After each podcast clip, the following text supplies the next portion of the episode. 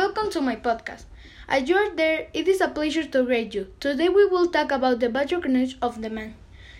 And today we will reflect on how damaged our seas are. So I invite a fisherman who knows all kinds of problems like this. How the seas are or other very interesting parts of the world, such as the forests, oceans, etc., which are damaged and if we don't change this, it could it could go through much worse things. So please reflect and help us.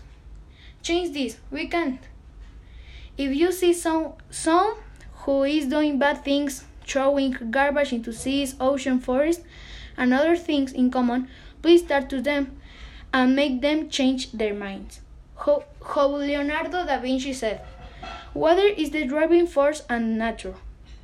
We have to understand the natural spaces and are very important, but for us and for the animals then coming to them. So you waiting to use in helping the living animals in this continue to live. Congratulations and insurance.